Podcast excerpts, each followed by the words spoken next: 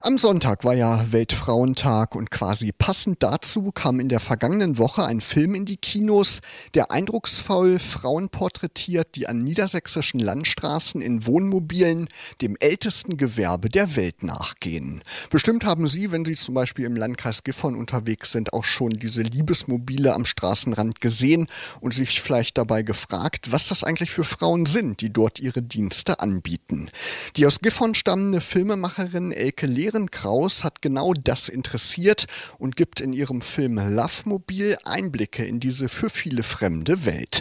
Wie das alles gekommen ist, darüber spreche ich jetzt mit der Regisseurin telefonisch. Herzlich willkommen und einen schönen Abend nach Berlin, Elke Lehrenkraus.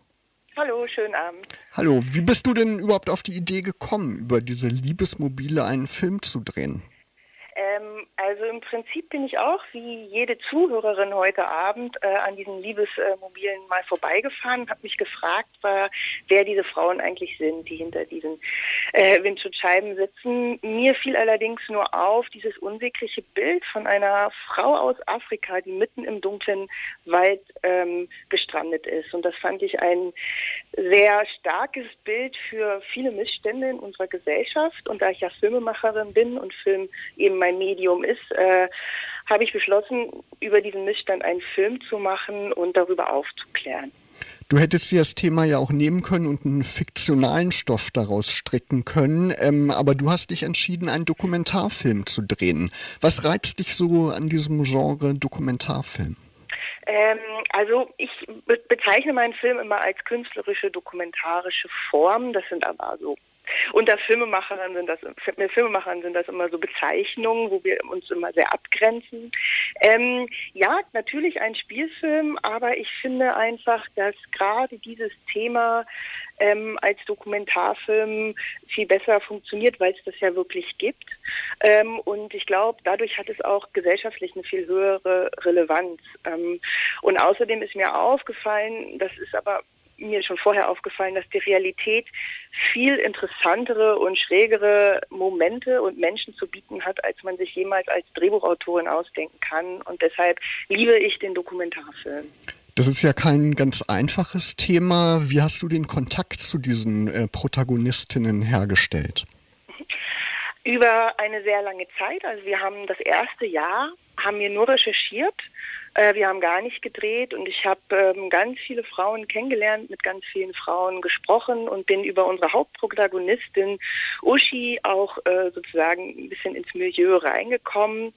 Ähm, und wir haben uns sehr auch über die Landschaft, über über viele Gespräche einfach ähm, angenähert und ähm, haben dann auch sechs Protagonistinnen gefunden. Ähm, Im Film sind aber nur drei davon. Das hat allerdings ähm, dramaturgische Gründe. Genau, du hast die Uschi angesprochen, das ist ja die Besitzerin der Wohnmobile, die arbeitete früher auch als Prostituierte und hat wirklich, wie sich in dem Film herausstellt, auch eine bewegte Lebensgeschichte hinter sich. So eine Person zu finden, war doch ein großer Glücksfall, oder? Ja, genau. Also das sind so diese Geschenke ähm, des Dokumentarfilmgottes.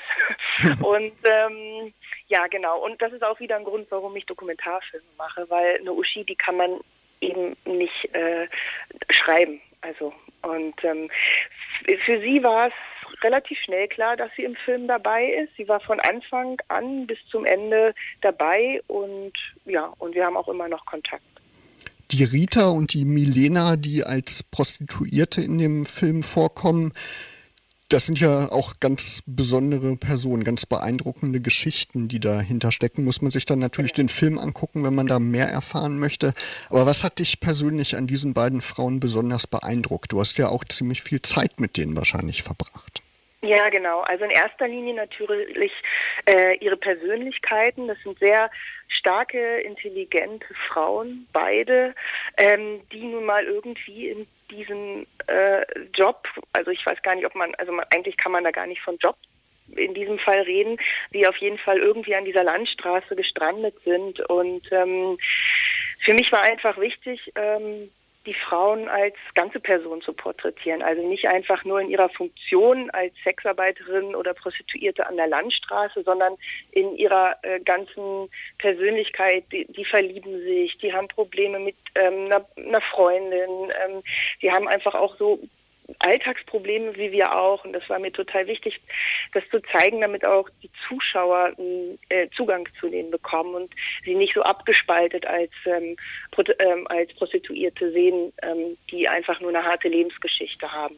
Und der Film zielt auch darauf ab, ähm, die Zuschauer mitzunehmen auf eine Reise mit denen und diesen Personen ganz, ganz nahe zu kommen und zu erleben, wie es sich so anfühlt, in so einem Liebesmobil äh, gestrandet zu sein. Ja, und das ist ja auch alles andere als ungefährlich, dort zu arbeiten, wie sich im Film dann ja auch herausstellt. Ähm, das müssen ja irgendwie ganz starke Frauen sein, dass die äh, dieses Risiko auch eingehen. Ne? Da gibt es ja auch immer wieder Gewaltverbrechen in dem Milieu.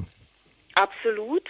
Äh, und deshalb ist es für mich nach wie vor unverständlich, wie man sich irgendwie dieser Gefahr aussetzen kann. Das war es mir während des ganzen Drehs auch. Und für die Frauen war es immer nur so, nicht drüber nachdenken. Also einfach ähm, das abzuschotten. Ähm, in der Tat ist es sehr gefährlich dort.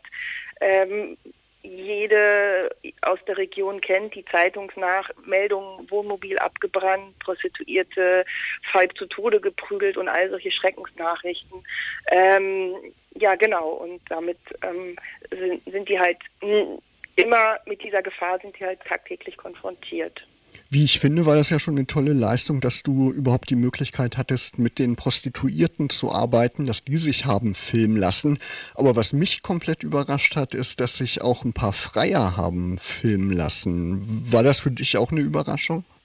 Ich weiß es gar nicht mehr. Manchmal ja, manchmal nein. Also eigentlich wäre es naiv zu glauben, dass ähm, die Freier, die dorthin gehen, ein super Frauenbild haben. Also wir sind da ja auch in ein Milieu eingetaucht, in der es fast irgendwie cool ist, äh, zu einer Prostituierten zu gehen. Und die Männer haben damit auch kein Problem und die die schämen sich nicht dafür, die finden das sogar gut. Und daher kam es, dass sie auch bereitwillig äh, vor einer Kamera aufgetreten sind. Und ganz ehrlich, da fängt das ganze Problem ja schon an. Mhm. Also der Blick auf Frauen, ähm, ja, also an dem muss man, glaube ich, echt arbeiten. Ja, genau. Am Ende sagt die äh, Rita, glaube ich auch, oder Milena, ich weiß nicht mehr ganz genau, ähm, dass die gar nicht mehr als Personen wahrgenommen werden, sondern eben nur noch als Objekte sozusagen. Ne? Ja, genau. Also das ist halt, ähm, das passiert halt, wenn eine Frau zu lange dort an der Landstraße ist äh, und äh, dann kann es halt natürlich passieren, dass ähm, das für sie dann halt die Realität wird. Stehst ja. du noch in Kontakt zu den Frauen? Ja, zu allen dreien. Mhm. Und wie geht's denen? Alles? Ähm, alles gut. Also Uschi, die äh, hat, die ist mittlerweile in Rente und ähm, hat auch nichts mehr äh, mit den Wohnmobilen zu tun, die hat die verkauft und äh, die anderen beiden ähm, Frauen, die ähm, den beiden geht's gut, die sind auch schon längst, schon seit langer, langer Zeit nicht mehr dort. Und ja, also haben ein komplett neues Leben. Natürlich zu meinem Glück, weil ich wüsste nicht, wie ich damit umgehen würde, wenn Rita jetzt noch an dieser Landstraße sitzen würde. Ja, das glaube ich auch. Das wäre, glaube ich, schwierig. Ähm, ja. Um den Zuhörern und Zuhörerinnen mal so einen Eindruck zu verschaffen, wie viel Material überhaupt zusammenkommt für so einen Dokumentarfilm. Wie viel Material habt ihr da gedreht? Also wir hatten insgesamt über zwei Jahre. Also wir haben ein Jahr recherchiert, haben zwei Jahre gedreht und innerhalb dieser zwei Jahre hatten wir 60 Drehtage. Ähm, und an diesen 60 Drehtagen sind ungefähr 100 Stunden Material entstanden. Okay. Und dann muss man das sich natürlich alles angucken und ähm, sich überlegen, wie strukturiere ich den Film. Und es war ein sehr langer Prozess, weil ich ja, wie gesagt, mit sechs Frauen gefilmt hatte und dann am Ende nur drei jetzt im Film sind. Und das ist natürlich dann auch sehr hart zu sagen, okay, ich konzentriere mich nur auf die drei und schmeiße die ganzen anderen Geschichten raus. Weil man natürlich da auch, also mit einer Frau haben wir über anderthalb Jahre gedreht und die ist jetzt nicht im Film. Es war echt sehr schmerzhaft, dieses ganze Material ja, nicht im Film reinzutun. Und ähm, aber es ist einfach der Dramaturgie des Films und der Fokussierung des Themas geschuldet. Ähm, ist einfach so jetzt, ähm, dass der Film so ist, wie er ist. Ja, das Ergebnis ist auf jeden Fall sehr sehenswert, sehr beeindruckend. Ich habe mir den Film vor ein paar Tagen angeschaut und beim Publikum scheint er ja auch gut anzukommen. Beim Internationalen Filmfestival Braunschweig im November, da hattest du ja auch einen großen Erfolg. Du hast gleich zwei der Preise abgeräumt. Einmal für den besten Film der Heimspielreihe und auch den neuen Frauenfilmpreis, die Tilda. Und du bist bestimmt aufgeregt, weil morgen werden die Nominierungen für den Deutschen Filmpreis bekannt gegeben. Da bist du nämlich in die Vorauswahl gelandet. Da bist du bestimmt morgen mit zittrigen Händen vom Computer, vom Livestream, oder? Nein, das mache ich nicht. Das tue ich mir nicht an. Da würde ich bei sterben vor Aufregung. Ähm, ich drücke mir einfach so die Daumen und lasse meine, meine Freunde gucken und meinen Freund, die müssen das mir dann sagen. Aber mich davor zu setzen, das halte ich nicht aus. Ich drücke auf jeden Fall auch die Daumen. Jetzt bist du ja gerade unterwegs in den Kinos, um den Film vorzustellen. Vergangene Woche warst du in Hannover und am kommenden Montag kommst du ins Universum Filmtheater nach Braunschweig, um den Film mhm. zu präsentieren. Das Screening ist ausverkauft, habe ich gerade gesehen, aber es gibt einen Nachholtermin am 22. März um 11.15 Uhr, also ein Sonntag, wo man mal ein bisschen früher aufstehen muss, um ins Kino zu gehen. Da bist du natürlich nicht dabei, aber am Montag dürfen sich die Kinogänger in Braunschweig auf dich freuen und was du über den Film zu erzählen hast. Das macht bestimmt auch Spaß, dann mit diesem fertigen Produkt nach so einer langen Zeit äh, rumzutouren und in den Kinos mit den Leuten zu sprechen, oder? Ja, absolut. Also es ist ja auch ein Film, der mir sehr am Herzen liegt und ich beantworte auch immer sehr gern die Fragen und es ist halt einfach so, dass äh, nach dem Film die meisten Zuschauer einfach ein großes Rede- und Diskussionsbedürfnis haben und ähm, ich muss auch sagen, dass ich mit dem Film, äh, dass ich von den Zuschauern äh, sehr viel lerne. Ähm, also es ist gar nicht so, dass ich den Film präsentiere und ähm, darüber erzähle, sondern ich bekomme auch viel erzählt und das ist sehr gut. Und wie es gerade aussieht, ähm, wird der Film nicht nur am 16. und 22., sondern auch noch öfter gespielt im Universum. Oh, wunderbar. Ähm, Genau, das äh, wird dann aber auf unserer Website, geben wir das bekannt und auch im Universum äh, selber im Programm. Das ist ja. ja schön, ist ja eine schöne Bestätigung für dich. Arbeitest ja. du gerade schon am nächsten Projekt oder hast du schon eine Idee, was es werden könnte?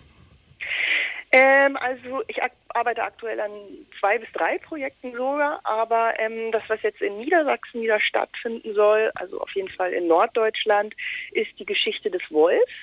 Allerdings nicht der Wolf selber, sondern nur der Wolf als Symbol für diese Bedrohung aus dem Osten, die jetzt irgendwie nach Deutschland zurückkehrt. Und es geht eigentlich wieder um so einen Blick äh, durch, also über den Wolf als Symbol erzählt, so einen Blick auf unsere Gesellschaft, weil um den Wolf herum ja viele Mythen kreisen und sich viele, ähm, viele Geister spalten. Und es geht dann eigentlich über das Tier wieder viel mehr über den Menschen und unsere Gesellschaft. Ja, sehr spannend. Ich wünsche dir auf jeden Fall viel Erfolg weiterhin mit Lovemobil und mit deinen neuen Projekten und drücke morgen die Daumen. Äh, Deutscher Filmpreis. Vielleicht bist du ja Danke. dann auf der Shortlist für die Nominierung. Das der Hammer. Danke, Elke Lehrenkraus. Schönen Gruß nach Berlin und bis bald. Dankeschön. Danke.